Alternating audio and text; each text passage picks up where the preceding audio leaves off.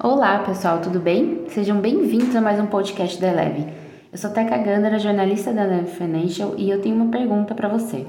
Você investe em fundos imobiliários? Esse é o tema de hoje com os convidados Raul Grego, analista de real estate, e Lucas Hipólito, gerente comercial. Futuro, oportunidades e desafios. Eu espero que vocês aproveitem. Fala pessoal, boa tarde, tudo bem? Aqui quem está falando é o Lucas Hipólito, sou responsável pelo B2B da Eleven é, e toda a parte comercial. E hoje a gente está com o Raul Grego, acredito que muitos de vocês já o conhecem, enfim, é o analista responsável por encabeçar toda a seara de fundos de investimento imobiliário aqui da casa, toda a parte de análise, enfim.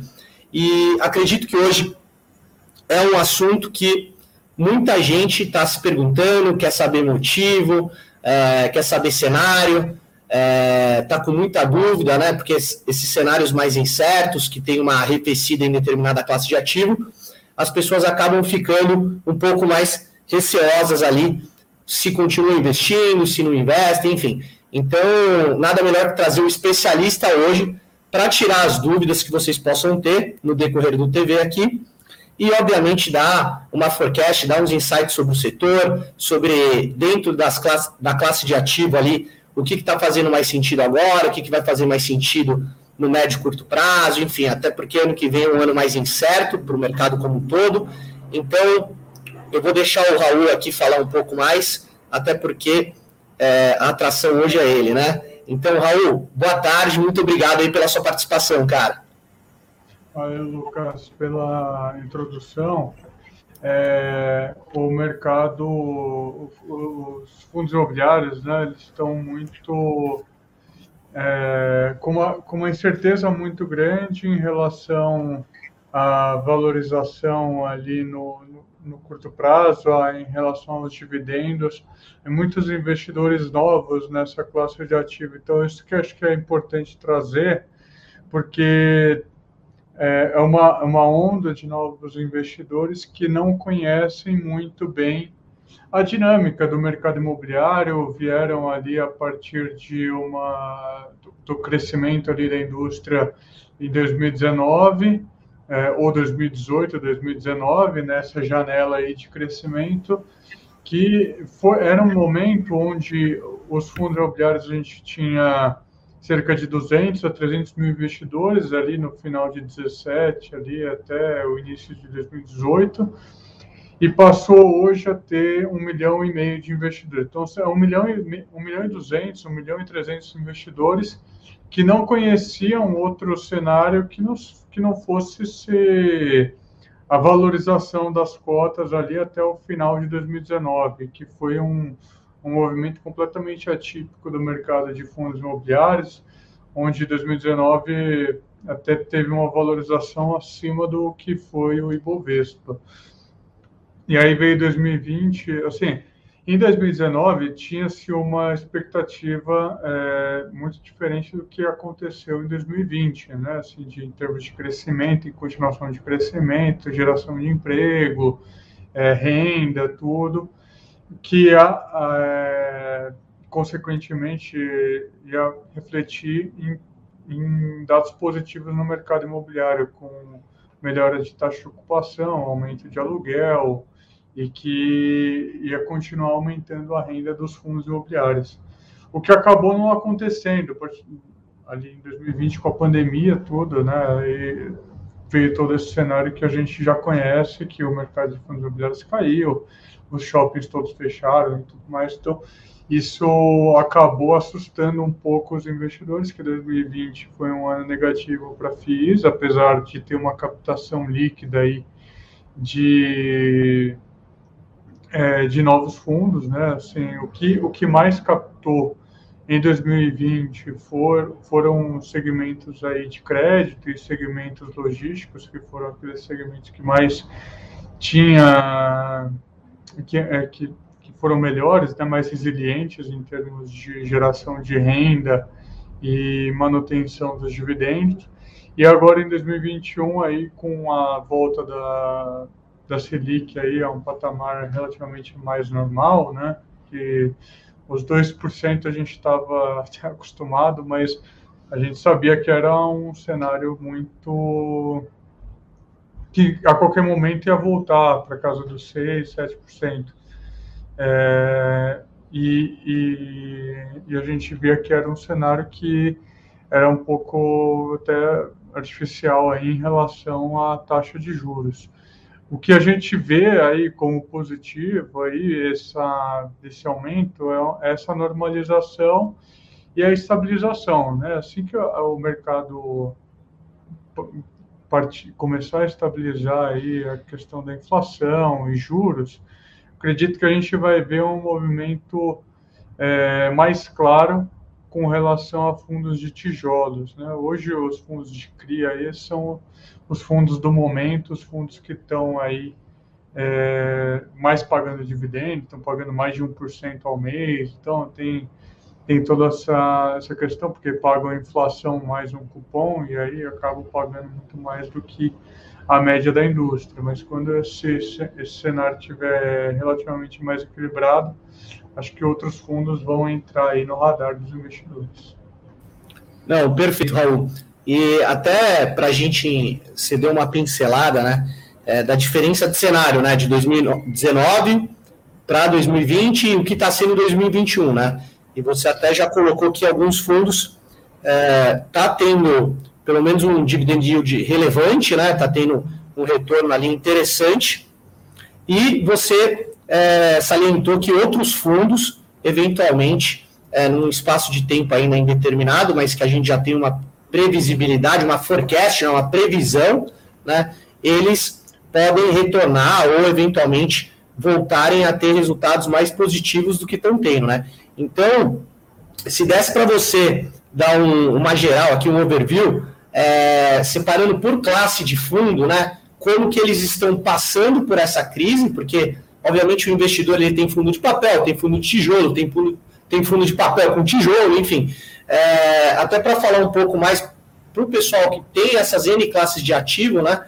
Como que está funcionando, como que eles passaram, ah, o fundo de tijolo passou por essa pandemia assim e a perspectiva é essa. O fundo de papel seguindo o mesmo racional, enfim é, que eu acho que isso é um assunto muito importante, porque ocasionalmente a gente verifica que as pessoas podem investir em determinados fundos, principalmente pelo dividend yield, né? Mas é, a gente sabe que isso não é uma, é uma variável importante, mas você tem que fazer uma somatória de variáveis, né? Para você, enfim, fazer uma real alocação positiva, otimizada do seu portfólio. Então, se der para você dar uma uma geral nesses pontos, eu acho que o pessoal é, tem essa curiosidade e está ávido por saber. É, eu acho que esses são pontos importantes, né? Porque, por exemplo, eu vou até, enquanto a gente fala aqui, eu vou, eu vou abrindo aqui uma, um gráfico aqui, uma apresentaçãozinha, e aí eu coloco essa, esse gráfico na apresentação, mas enquanto abre, eu já vou, já vou comentando um pouco como que está o cenário atualmente em relação a cada uma das classes de ativos, porque o fundo imobiliário, e aí é um pouco do que eu comentei lá no início, eles são é, divididos em várias classes. É, o segmento de CRI, o segmento de galpões logísticos, é, lajes corporativas, shoppings, residencial, que é pequeno, mas existe, fundos de agro. É, e aí tem outras classes aí que são relativamente menos relevantes, mas que também fazem parte do mercado imobiliário e aí pode ter alguma, algum tipo de expectativa, né, positiva ou não, mas que, mas que pode contribuir para é, para todo o mercado. O que, o, que o, o que a gente tem aí dos, é, dos fundos imobiliários, né, em relação a, a, a dividend yield, que é uma métrica que a gente acha que é importante, mas é, como eu estava conversando com um dos gestores de FIIs, de FOFs, é, mais cedo, é, é uma métrica importante que o investidor consegue quantificar é, quase que mensalmente ou diariamente qual que é o, a relação aí de retorno é, não tanto de risco, mas em relação a retorno, quanto que ele está recebendo frente ao que o ao fundo vale, mas que é uma métrica isolada, que eu acho que tem outras métricas, e aí custo de reposição, é, é, valor patrimonial ou preço ali do, dos imóveis, é, gestão, que eu acho que tem que estar no preço também. Então, são várias métricas que, acho que somando e sendo complementares, você acaba chegando num racional de investimento. Os fundos de, de CRI aí, na média, aí, assim, pegando o último dividendo, é, até estou abrindo aqui, pegando o último dividendo aí, na média, esses fundos aí, e anualizando esse dividendo, frente ao, ao, ao, ao preço né, dos fundos, é, eles dão um dividend yield aí anualizado de quase 17%. Isso por quê 16%? Por quê? Porque os fundos de CRI é, são fundos que acabam pagando, é, entregando para o investidor inflação mais o cupom. E, e se a gente considerar os fundos de tijolos, eles pagam só o aluguel, né? E o aluguel, sim, que é corrigido por inflação. Então, é uma métrica diferente, né? Você tem uma sensibilidade nisso que o que dá para comparar os fundos de CRI é com títulos de renda fixa mesmo. Então, com o prefixado, é, quanto que o prefixado paga hoje? Quase 10%. Os fundos de CRI aí pagam numa média aí de 14%, 15% ao ano. Então, você tem um spread relevante frente a, uma, a um prefixado. É, agora, os fundos de tijolos não dá para comparar com pré-fixado, porque você tem contratos ali de longuíssimo prazo que são corrigidos por inflação. Então, todos aqueles aluguéis e dividendos que os, que os fundos imobiliários distribuem, eles são corrigidos por inflação. E aí, assim, a questão que a gente comentou aqui, quando esse cenário relativamente fica mais estável, e aí a gente acredita que seja aí no início do ano que vem, é, com uma Selic estabilizada aí entre 8,5%, aí, ao redor de 8,5% ao ano, é, e, um, e, um, e uma inflação que, que deve ficar controlada, que pode ficar controlada aí, e voltando a cair muito para próximo da meta é, quando esse cenário acontecer, a gente vai ver é, os fundos de, de tijolos pagando dividendos mais interessantes, porque eles vão pagar, estão é, pagando aí próximo de 7,5% a 8%, isso também corrigido a inflação, mas é esse 7,5%, 8% frente ao preço atual, é, e que no ano que vem vai ser corrigido por uma inflação de 5, 6% e no outro ano também. Então, é uma correção que o, que o investidor vê também na valorização do imóvel.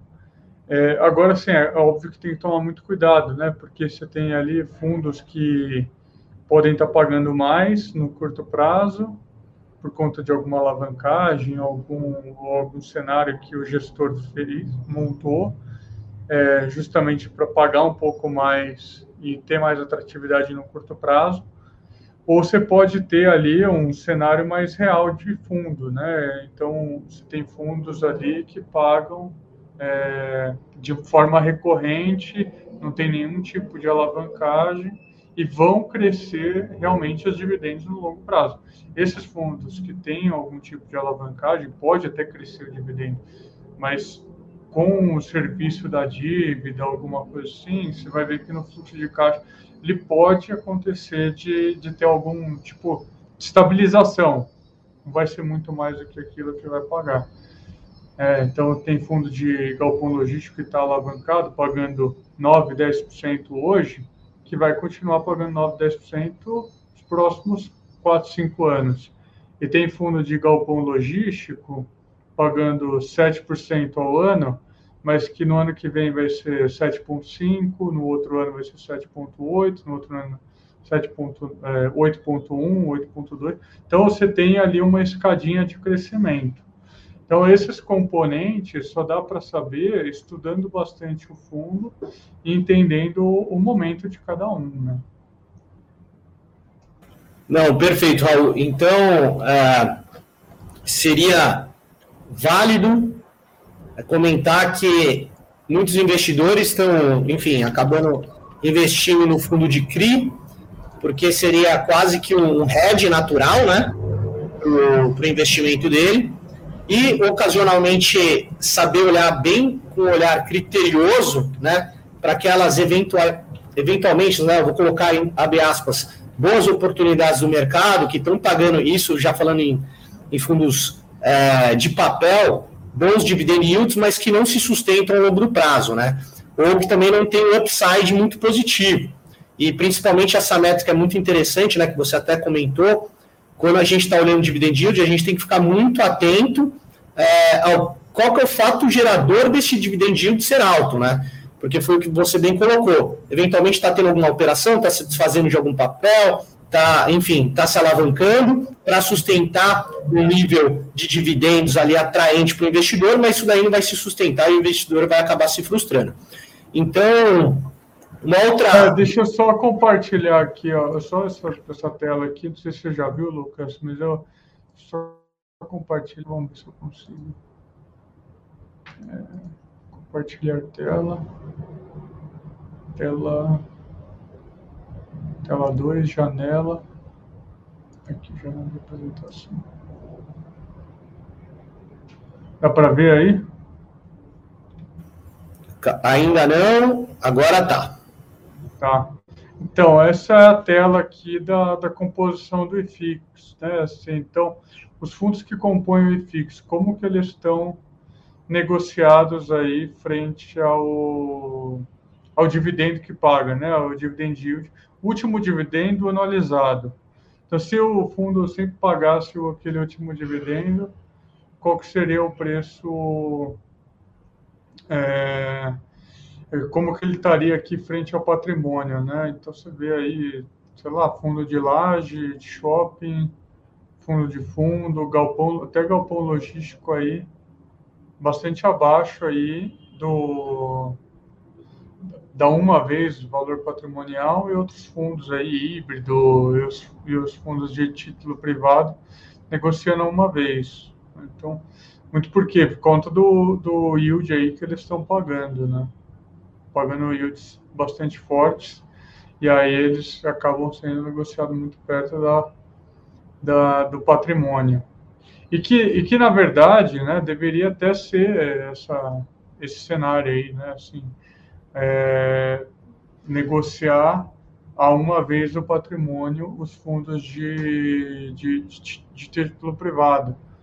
É, agora, é, outros fundos aí, eu acho que tá, tem uma distorção bastante importante que o investidor não deveria deixar passar, né? Por exemplo, os fundos de fundos aí que estão negociando aí abaixo de, de valor patrimonial, pagando quase 10,5% de dividend yield.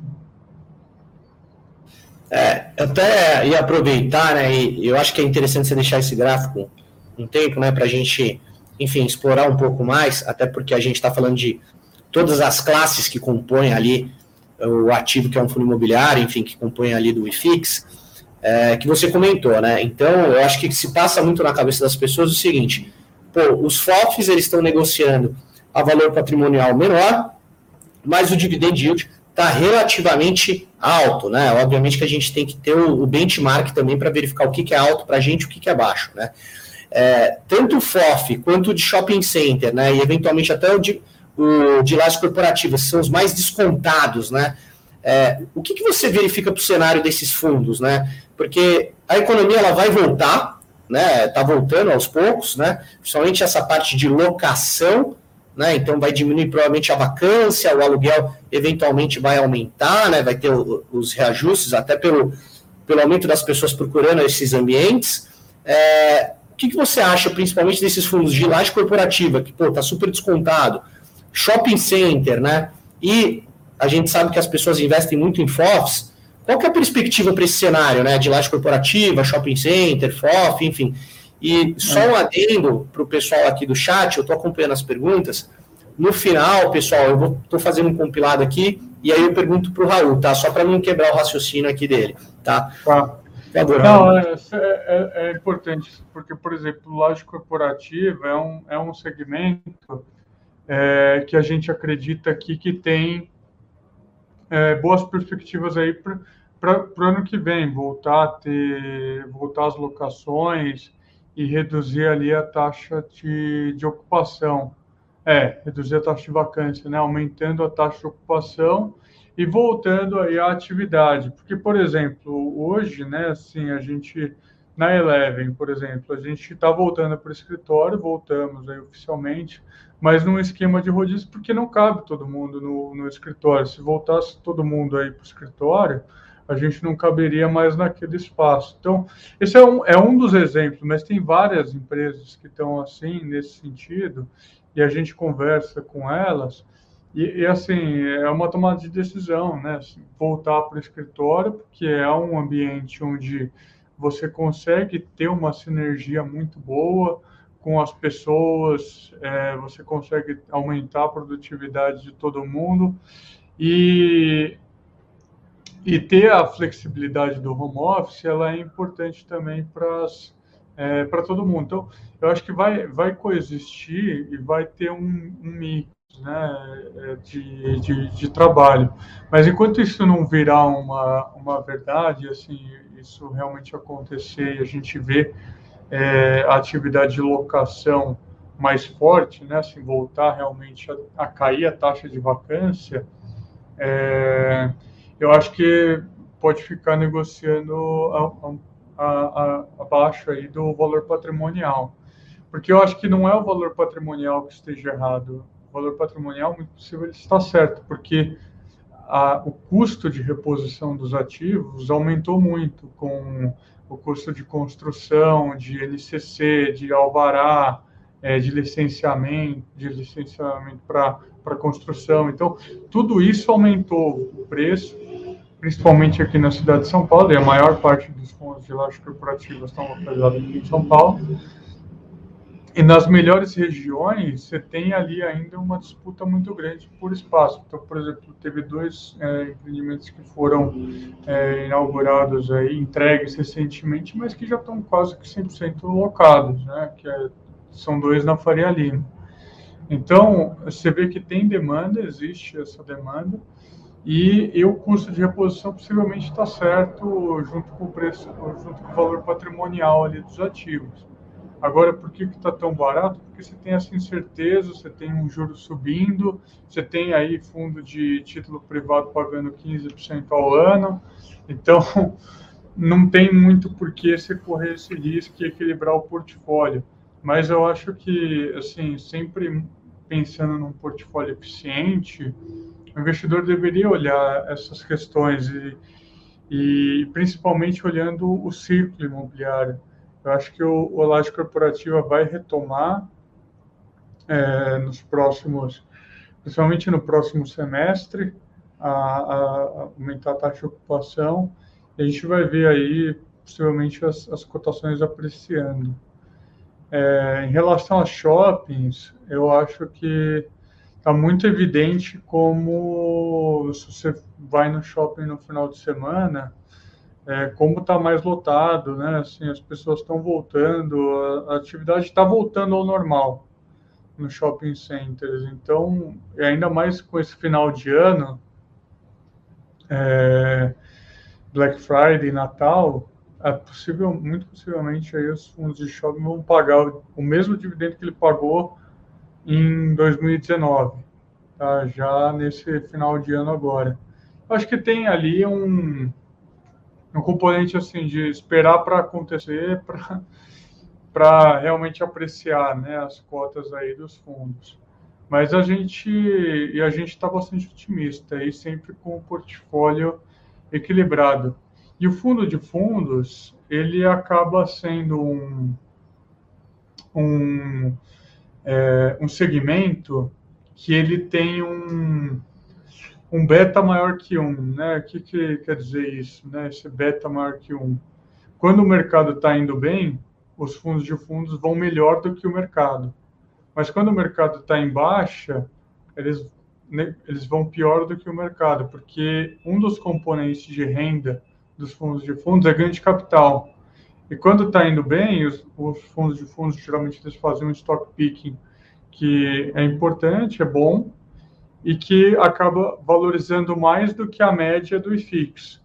E quando está indo mal, acaba que esse componente de ganho de capital, que é muito importante para os dividendos aí dos fundos de fundos, ele fica muito comprometido, porque não dá para fazer ganho de capital, e aí acaba sendo só a renda recorrente, que é muito próximo do é mercado, ou que é a média aí dos fundos. Então, eu acho que essa, essa sensibilidade aí frente a, ao mercado, né, a média do, do, do IFIX, é, é super importante. Tá? Acho que é um componente fundamental aí. E o Raul, é, entrando, né, você pontuou ali, né, que pô, tem fundo que está pagando é, 15% ao ano, né? Então, se a gente for olhar a Selic hoje, o fundo está pagando o dobro, mais que o dobro ali da Selic. E a gente sabe que no mercado, se a gente fosse pegar um mercado de uns 4, 5 anos atrás, né, é, aconteceu quase que a mesma coisa também no título de renda fixa, né? A gente tinha a NTNB ali pagando 17%. Então, e aí a gente viu uma migração muito grande, é, ou seja, natural, obviamente, das pessoas diminuírem o risco para ter a renda passiva, né? É, você acha que nesse cenário, é, talvez num curto prazo ali, que eu digo curto prazo, uns seis meses, tá? É, isso prejudicaria, ou seja, as pessoas que nem você colocou, né? Que tá a bola da vez os de CRI, porque eles estão pagando bem. É, das pessoas fazerem uma migração, isso daí inflar o preço da cota e aí dar uma arrefecida nas outras cotas, ou seja, diminuir as outras cotas, e aí gerar uma oportunidade de compra, pensando nesse ganho de capital futuro, com a venda das cotas que você está comprando na baixa, é, porque está tendo diminuição de risco, da alocação de risco. Como que você está vendo esse, esse cenário, né? É, não, é exatamente isso que a gente coloca aqui para todos os investidores e nas, e nas carteiras aí do é, e nas carteiras recomendadas, que é sempre bom ter o equilíbrio é, de todas as classes de ativo, porque você acaba não perdendo é, o momento de cada um. O que é importante é você estar tá bem posicionado naquele que está que vai ser, que, que pode ir melhor no próximo ciclo, né? Se, nos próximos meses. E, e o que, que a gente acredita, né? Assim, é, a gente estava vendo uma inflação, né? Um, um IGPM muito forte no final do ano passado, né? Em 2000, em setembro, agosto, setembro, outubro, novembro do, de 2020. A gente viu um IGPM sucessivamente muito forte, o que fez com que boa parte dos, de alguns dos fundos que tinha carteiras, é, fundos de CRI, né, carteiras atreladas a IGPM, pagasse, chegar a pagar 2% no, no mês ali. Então, é, pagando muito, é, um dividendo muito alto. É, e aí, boa parte dos fundos é, aproveitou desse momento para fazer captação, aumentou a carteira, virando para IPCA, porque estava vendo um movimento de IPCA é, avançando também. E aí, o que, que acontece? Que esses fundos aí continuam pagando super bem. O momento que a gente está vendo agora é um IGPM em queda, possivelmente daqui a uns dois meses também, um IPCA dois, três meses um IPCA que também pode começar a arrefecer mais forte, o que vai suavizar e a gente tem uma previsibilidade da, da taxa Selic aí estabilizando aí em torno de 8,5, que é o nosso cenário aqui.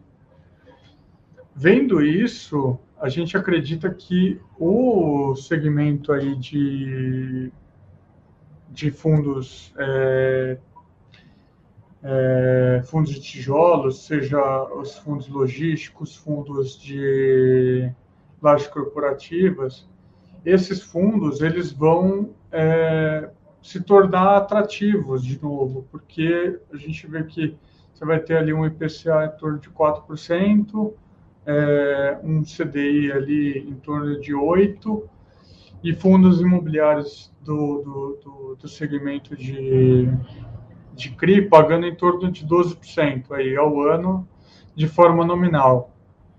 Então, ou seja, hoje que paga 15%, a gente vê que no ano que vem já vai ser em torno de 12% a 13%. Então, vai ter uma queda na renda dos fundos de, de CRI. E aí pode virar essa migração aí para fundos de tijolos. Esse é o nosso cenário base aqui para montar a carteira. Não, bacana, até porque está pagando 15 com Selic nesse patamar. Imagina com Selic a 8,5, pagando 12 já não, não é uma é interessante, mas não é tão interessante quanto agora, né?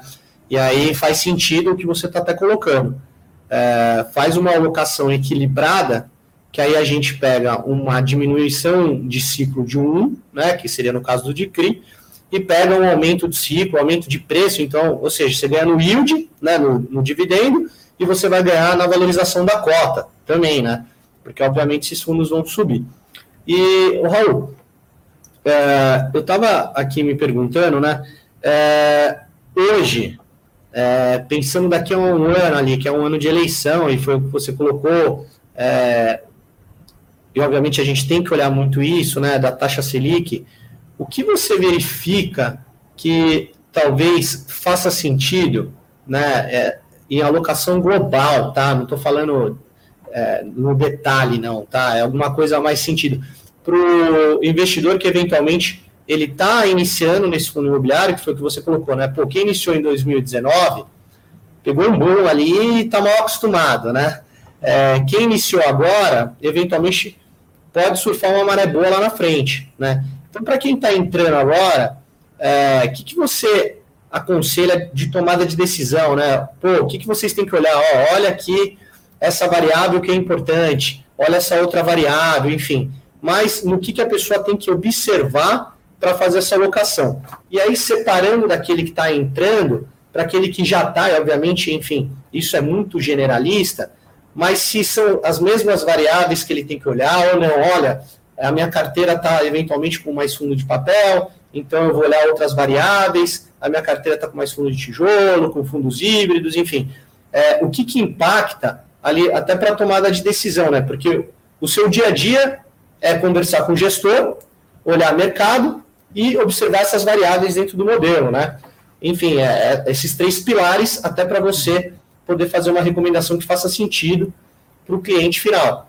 Então, dando uma pincelada aqui, o que, que você acha que faz mais sentido, menos sentido? O que, que o investidor tem que olhar no detalhe, que às vezes ele não olha pela ânsia ali de, eventualmente achar que é igual ao mercado de equity, né, de renda variável, porque o mercado de renda variável, eventualmente as pessoas têm uma percepção que, putz, tal ação, no, no, ponto de vista delas, está barato, então eu vou comprar para valorizar, né, e a gente sabe que não é, não é assim que funciona, tão, não, não é tão simples assim, né. Então, fazendo um par e passo com o imobiliário, o que, que você tem a dizer aqui, tá? Tá.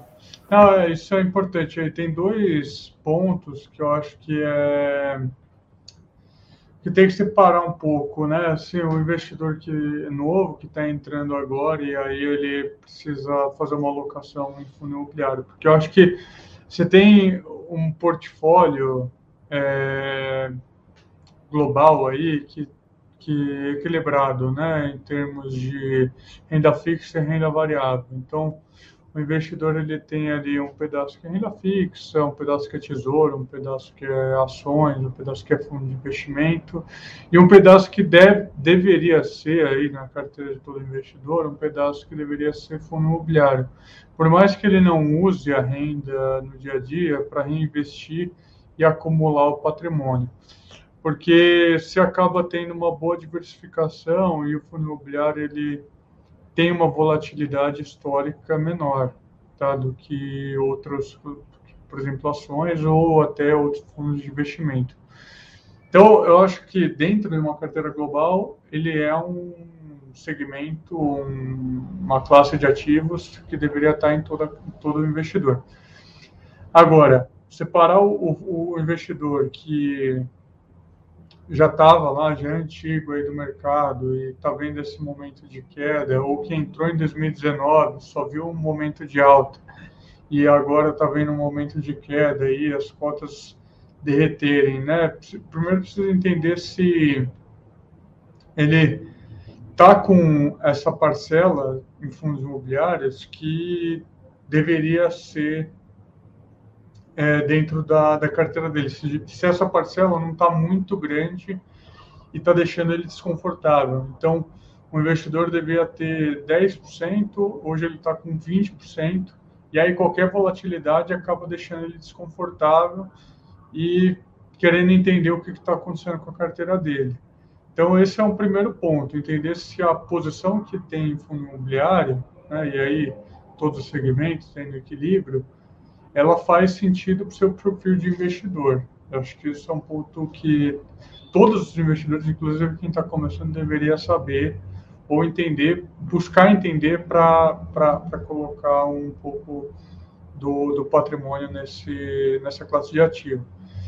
E aí, o segundo ponto é entender por que, que aqueles ativos, e aí, assim, o investidor que já está em fundos imobiliários versus o que ainda não está. O, o que já está é entender se aqueles ativos ali, é, aquela composição ainda faz sentido. Né? Assim, ter 10% em logístico, 20% em em loja corporativa, 30% em shoppings.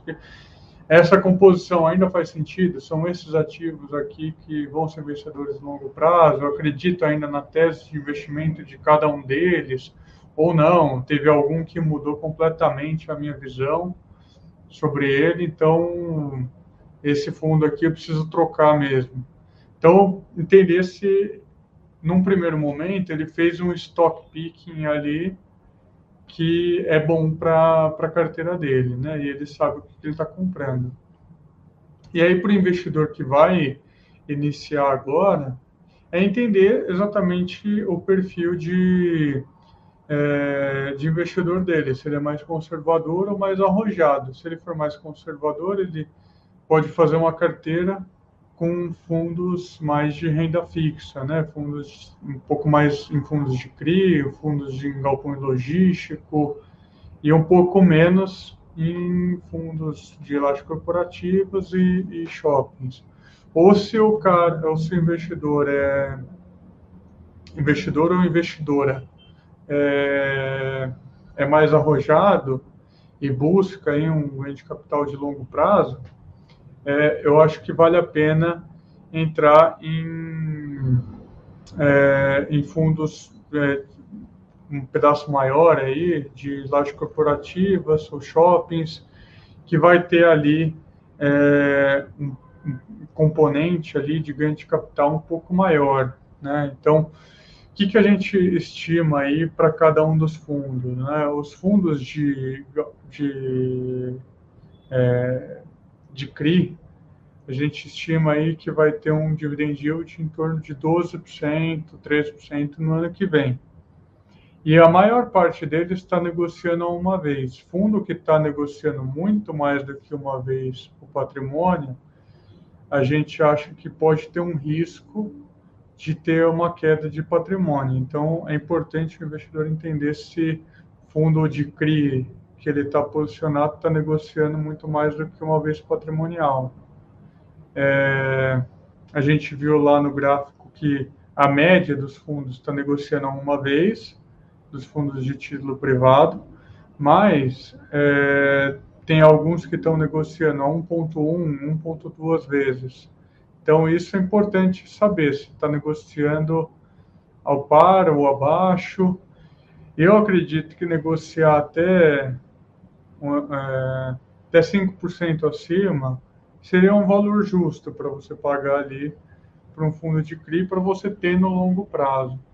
Agora, fundo de laje corporativo, shopping, é, tem que olhar muito o custo de reposição, fazer um estudo ali sobre os ativos, potencial de aluguel.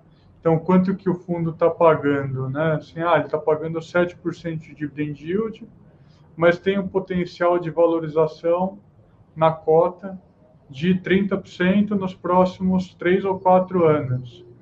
Então, se você tiver ali 7% de dividend yield e uma valorização de 30% nos próximos três anos, você vai ter uma taxa de retorno de 17% ao ano, se, esse, se esse cenário se materializar.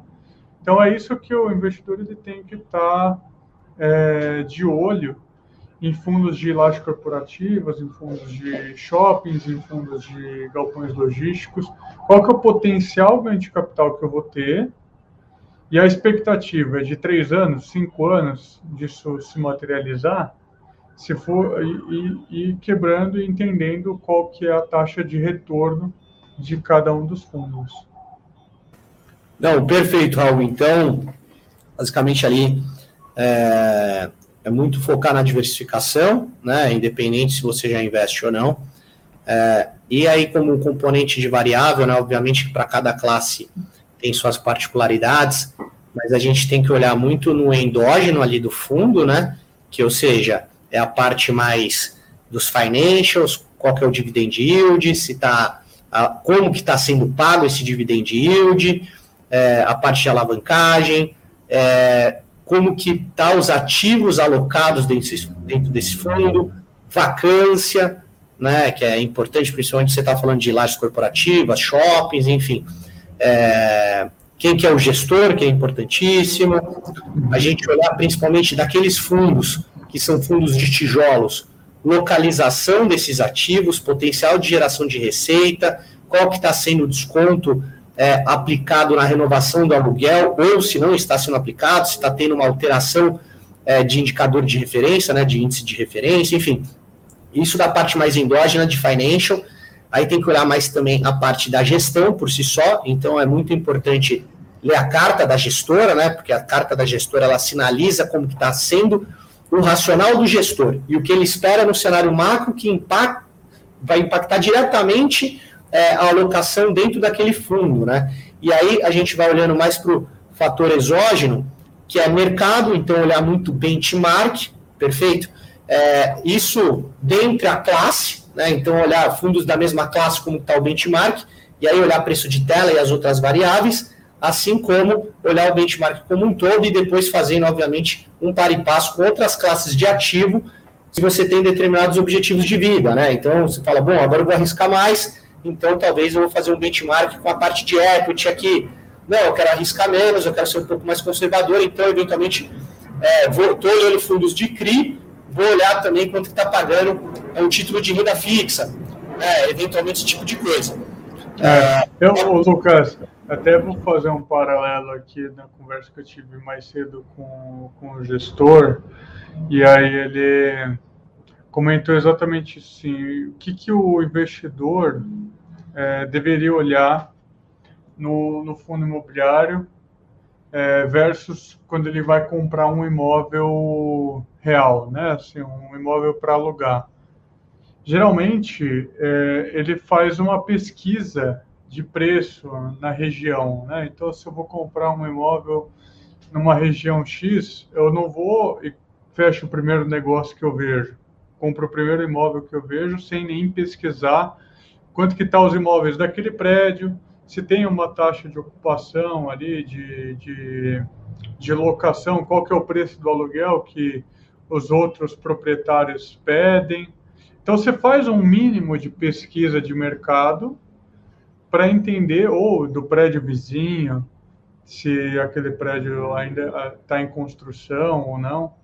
Então, é, você faz uma, um paralelo com comprar um imóvel real versus comprar um fundo imobiliário. Você vai comprar um fundo imobiliário, você vai lá, olha o ticker, o fundo que está pagando mais, compra e, e, nem olha o que, que tem ali dentro. Seria importante fazer essa pesquisa, entender o que, que tem ali dentro, se tem um contrato que está vencendo, se não tem, se tem quanto que é o aluguel médio da região tem que entender ali o que está por trás dos fundamentos. Assim como você vai comprar um, um, um, imóvel físico, você também faz algumas pesquisas entende um pouco do mercado antes de fazer, fechar uma compra, né?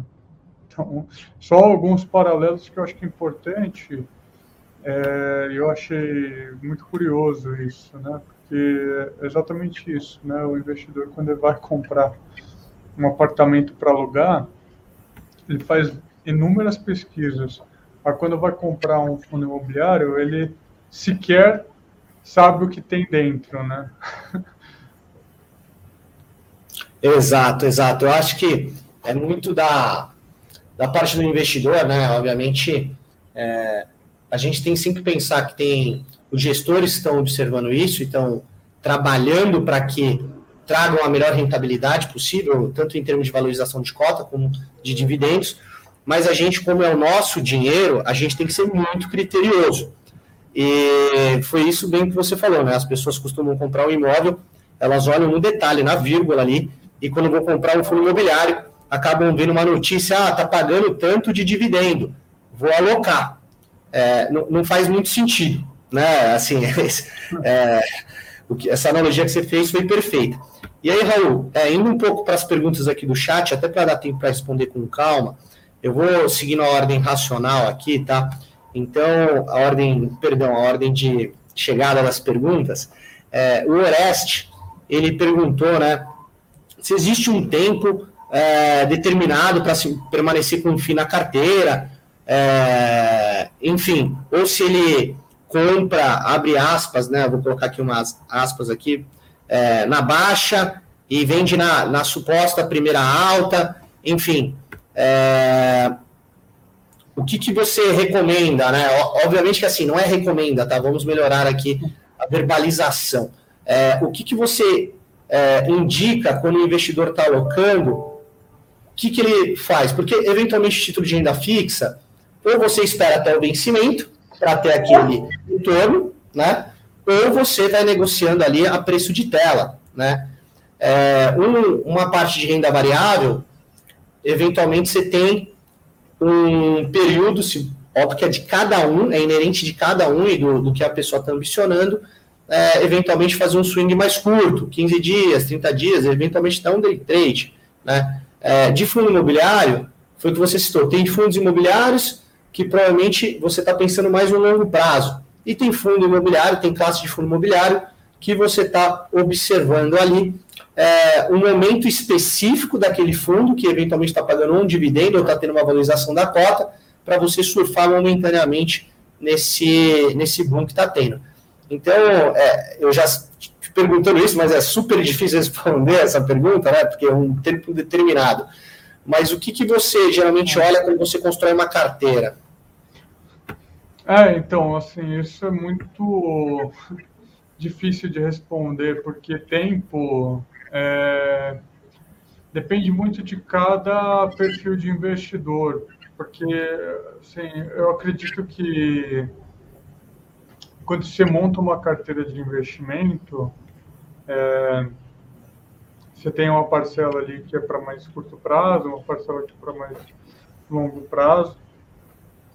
Só que o que é curto, médio e longo prazo, para cada um é diferente, né? É, você pode ter aí um investidor relativamente mais novo, que vai ficar com uma carteira, vai ficar num, investimento ali, num fundo de investimento ou num FII por 30 anos, 20 anos, não sei. É, enquanto outros, 5 anos já é longo prazo. Então, não sei, é, é muito difícil responder quanto tempo deveria ficar, mas o que eu acho que o investidor é, deveria ter é tranquilidade na escolha de ativos que ele tem. É, para ficar pelo menos três anos ou quatro anos. Aí depende de cada um. Que eu acho que é um tempo é, interessante, é um tempo intermediário e que o investidor deveria ficar tranquilo na escolha dessa é, desse time de fundos imobiliários que ele vai ter durante esse tempo. Então, é, se o investidor não fizer mais nada, né, não, nem mexer na carteira, não acompanhar nada de fundo imobiliário, é óbvio né, que você precisa, assim, a gente sempre recomenda ficar atento, acompanhar as movimentações, acompanhar o que o gestor está tá falando, ou acompanhar uma carteira, acompanhar ali as movimentações, entender um pouco de ciclo imobiliário, para você estar tá sempre bem posicionado.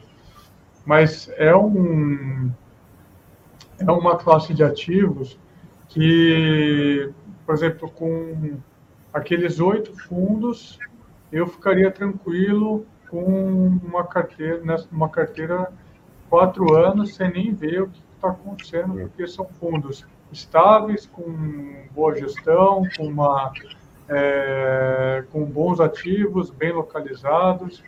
É, fundo imobiliário, né, o mercado imobiliário no geral, ele tem aquela máxima, né, que é localização, localização e localização, né, as três coisas mais importantes do mercado imobiliário. E eu acho que é um pouco disso, né, assim, entender onde o, o ativo está localizado, é, o que que, que que você espera dele, mas é importante sempre acompanhar, independente do tempo, é, até comentei aqui, três a quatro anos aí para ficar tranquilo com aquela carteira de fundos, mas eu acho que é sempre importante acompanhar. E se não tiver tempo para acompanhar, acho que é bom também ter alguém que acompanhe, e aí o fundo de fundos entra nessa nesse, nesse perfil de investidor, por exemplo. Não, ótimo. Até é, primeiro ponto é é muito particular de cada um, né? Mas sempre, eu acho que é até interessante um dado que você colocou, que historicamente a vol é, do fundo imobiliário ela é muito menor ali do que a vol de, do Bovespa, né? O do IFIX é menor que o do Ibov. Só se perder pelo avião aí, pessoal, tá passando, eu moro perto aqui do aeroporto de avião. Mas, então, é, não é um artigo muito costumeiro para você ficar, abre aspas aqui, tradando, né? É, uma outra pergunta aqui, Raul, que eu acho que já foi respondida, é, que é do Marcos. Ele perguntou: olha, com a Selic alta, vale a pena investir em fundos de tijolos ou melhor, os fundos de recebíveis? E até você já colocou que Atualmente, o fundo de recebível, né, os CRIs ali, estão a menina de ouro do mercado como um todo, principalmente pelo dividend yield desses fundos. Né? É, mas você tem aí, no cenário futuro, ali, principalmente no ano que vem, é, que talvez algumas classes de fundos de tijolos tendem a normalizar pelo menos o dividend yield que era pago, né? E eventualmente até serem, serem comercializados é, mais próximo do valor patrimonial deles, né? Então, eventualmente, até o, se esse cenário se materializar, o investidor ele ganharia ali, eventualmente, na alta do papel em si, né? E, obviamente, no dividendo, mas focando ali na alta do papel.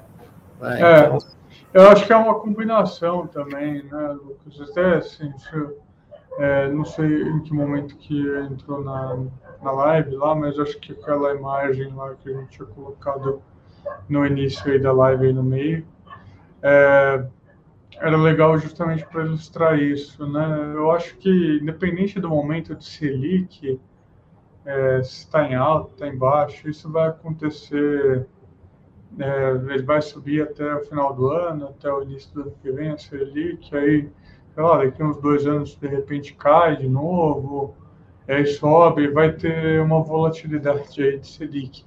E o que o investidor deveria se preocupar é justamente o que a gente comentou na, na resposta anterior, ter um portfólio equilibrado com todos os segmentos, independente do, do, do, do setor, né, do segmento, mas bons ativos para você ter num longo prazo, num período de você ficar confortável e ser um tamanho de portfólio que você fique tranquilo também, né? Assim, independente da volatilidade. Então, se, com, se você tem 25% do seu portfólio em fundos imobiliários e qualquer oscilação para baixo você já fica um pouco desconfortável, talvez a alocação de 25% em fundo imobiliário é que é o problema. Né? Não os ativos em si que estão ali dentro, não necessariamente os ativos que estão ali. Talvez o 25% em fundo imobiliário é que é o problema. Talvez você deveria ter 15% em fundo imobiliário, ou 10%. Mas uma exposição que te deixe confortável e ativos que sejam bons no longo prazo. Não, perfeitíssimo, Raul. Até porque o fundo imobiliário em si não é um ativo para a gente ficar. É, eu, particularmente, é, não recomendo a pessoa ficar olhando tela o dia inteiro. Faz muito mais sentido quando ela fez uma alocação consciente, racional e bem estruturada, ela ficar lendo sobre o fundo, né, como o gestor está direcionando e navegando esse barco, do que ficar olhando o preço de tela ali intraday, que, enfim, é, eu particularmente acredito que não faça tanto sentido, né? E aí é o ponto que você colocou, pô, se eu estou ficando olhando intraday, isso daí é porque está me afetando. Se está me afetando, quer dizer que talvez eu aloquei de uma forma um pouquinho o meu capital ali que eu, que eu guardei de uma forma um pouquinho mais arriscada que eu pretendia, enfim, porque o fundo imobiliário é um ativo que mescla ali tanto renda fixa quanto renda variável, né? É um híbridozão ali, vulgarmente falando. Então, enfim, tem risco também, né? Mas eu vou para a próxima pergunta aqui. A Fernanda, e obviamente essa pergunta também está relacionada com, a, com o que a gente abordou anteriormente, com a pergunta do Marcos. Né? A Fernanda colocou, Raul, para curto prazo, considerando a possibilidade de menor nível de inadimplência para este ano, os fundos de CRI seriam mais interessantes? E aí eu acho que é muito do que aquilo que a gente conversou, né? É, o que está fazendo sentido para você? O que, que você está esperando é, na alocação de um fundo de CRI? Ah, eu quero captar um dividend yield maior nesse curto prazo, né? Ah, não, estou focando em valorização de cota. Enfim, é, tem que saber muito o que, que você está buscando para você verificar se é interessante para você, né? É, tem um ponto aqui, assim, que só queria complementar do que você, que você falou. É, é assim, de repente, você tem ali os fundos imobiliários que estão mais ali na modinha, ali pra, justamente para curto prazo, é, são os fundos aí que, de repente, estão negociando a 15% acima do valor patrimonial, fundo de CRI. Fundo de CRI a gente acredita que deveria ser negociado uma vez, tá? Uma vez, máximo aí 5% acima. E se o fundo está negociado, por exemplo, a 15%, 20% acima do valor patrimonial, que isso já aconteceu e está acontecendo com alguns dos outros fundos, se ele está negociando tão acima assim do valor patrimonial, você tem um risco de queda nas cotas de 20%, e não adiantou nada você ficar com esse fundo durante um ano recebendo 15%, sendo que as cotas caíram 20% você perdeu 5% de capital, no fim das contas, né? Porque você teve menos 20% no, no ganho de capital com 15% de dividendos. Então, você tem que mesclar um pouco, entender se aquele fundo você não vai pagar caro para depois ter que vender no prejuízo e o net da sua conta ser zero ou 5% para cima. Enquanto que o fundo é de tijolo, é, é mais fácil, né? Assim, é mais, mais fácil não, mas assim, você tem ali algum tipo de direcionamento que pode ser assim, ah, eu acredito que esse fundo vai valorizar ou 15% ou 20% nos próximos três anos ou quatro anos. Ele me paga 5% ao ano. Então, você tem ali uma TIR, né, uma taxa interna de retorno de 10% ou 12% ao ano. Então, você, você tem que entender se aquele fundo, a expectativa dele é valorizar ou desvalorizar. Como a gente acha que os fundos de CRI vão pagar menos do que estão pagando agora, porque a inflação vai sair de hoje 10% para 4,5% ou 5% no ano que vem, você tem uma expectativa de que esses fundos que pagam inflação mais, né, inflação mais menor, estão pagando hoje 15%, 16%, vão pagar 12%, né? Vão perder 5% de, de dividendos. Então, tem que tomar um pouco de cuidado com essa questão aí de curto prazo longo prazo. Não, perfeito, Raul. E aí, se der para falar rapidamente, até porque a gente até estourou um tempo aqui, mas o assunto é bom, eu acho que está super em voga. É, a última pergunta aqui, que também eu acho que a gente estressou muito esses cenários de, de FOF, né? E de dividendo atual, que foi até que você falou, pô, o FOF está sendo comercializado é, com desconto sobre o PL, mas está com nível de dividendo relativamente interessante pelo papel e pela situação do papel, né?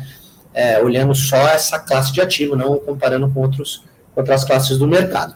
Então, a pergunta do Renato ali é: com a queda dos fundos de investimento imobiliários, os fund of funds conseguirão manter os dividendos atuais ou não conseguirão gerar lucro com venda dos fundos imobiliários que possuem carteira, fazendo com que o dividend yield caia consideravelmente. Então, se der para dar uma pincelada rápida aqui.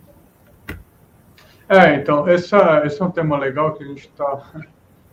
É, se, se é assinante ou não da, da Eleven, é, te recomendo ser, porque a gente está terminando um estudo aqui exatamente sobre os fundos de fundos e qual que é a parcela da, do dividendo que ele paga que é recorrente e o que, que é ganho de capital de cada um dos FOFs do mercado. Então, a gente está compilando em um relatório é, qual que é a nossa expectativa de dividendos se o FOF não fizer mais nenhum ganho de capital, é, se todos os FOFs, né, todos os FOFs do mercado que a gente tem aí, 12 aí, é, é, 12 que a gente acompanha, 12, 13 fundos que a gente acompanha, a gente está fazendo qual, a conta exata aí de qual que seria o, o rendimento recorrente de cada um deles com a nossa recomendação e perspectiva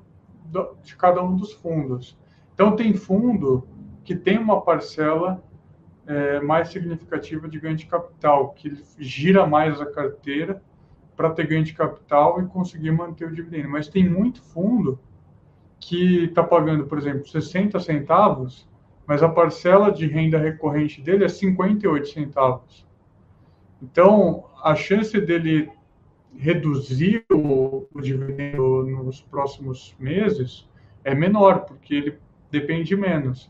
Mas tem alguns fundos que pagam 75, 80 centavos e 30, 30 centavos dessas cotas aí, desse dividendo, é não recorrente, é de ganho de capital. Então, essa conta, ela é super importante e sensível na hora de você fazer um investimento num FOF.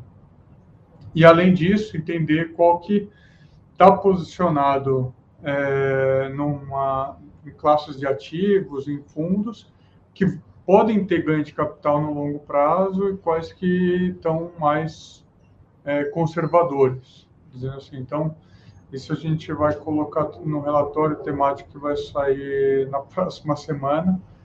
Na próxima semana ou na outra, assim, mais 10 dias sai esse relatório, que a gente está finalizando esse estudo aí para justamente direcionar qual que é o, o FOF que está melhor posicionado agora e qual que o investidor deveria se posicionar, justamente porque eles estão negociados todos abaixo do valor patrimonial.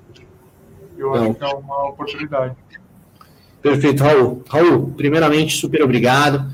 Obrigado a quem está nos assistindo. Espero que tenha sido é, bem elucidativa aqui. Enfim, muito obrigado a presença de todos. Que esse cenário de fundos imobiliários continue melhorando, né? Assim esperamos e um forte abraço a todo mundo. Gostou do nosso podcast de hoje? Não se esqueça de seguir a Eleve em todas as redes sociais. E se ficou alguma dúvida, não hesite em nos mandar alguma mensagem. Eu vejo vocês na semana que vem.